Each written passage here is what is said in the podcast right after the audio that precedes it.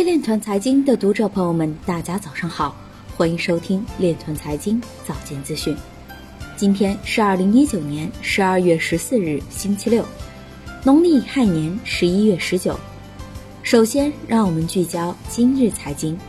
国际区块链货币储备和区块链公司将共同推出小额信贷平台。国际清算银行巴塞尔银行监管委员会就审慎规管加密资产问题征求各方意见。成都产业基金子基金将对区块链在内的新经济产业发展起到强有力的支撑作用。全国首个量子计算产业联盟揭牌，集结区块链等多行业成员。阿布哈兹计划加强对加密货币采矿场的识别。有外国媒体报道。Libra 白皮书修改，储备资产中获得的利息不再用于向投资者支付股息。克罗地亚邮政在五十五个分支机构提供加密货币兑换服务。有报告显示，东南亚投资者对加密资产过于乐观，可能使其财务面临风险。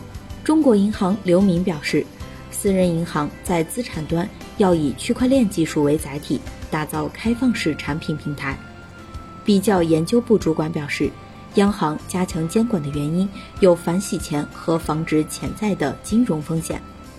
今日财经就到这里，下面我们来聊一聊关于区块链的那些事儿。据新华社上海报道，记者十二日从二零一九中国金融科技上海高峰论坛上获悉，浦东正全力打造上海金融科技中心核心承载区，在打造金融科技产业集群。优化金融科技空间布局、金融科技人才集聚等方面下功夫。上海市浦东新区副区长王华介绍，浦东将建设成为国际金融科技需求策源高地、技术研发高地和示范推广高地，包括打造金融科技创新先行先试的试验田，将在监管部门的支持下试点开展监管沙箱制度，打造推动金融科技创新的良好营商环境。以上就是今天链团财经早间资讯的全部内容，感谢您的关注与支持，祝您生活愉快，我们明天再见。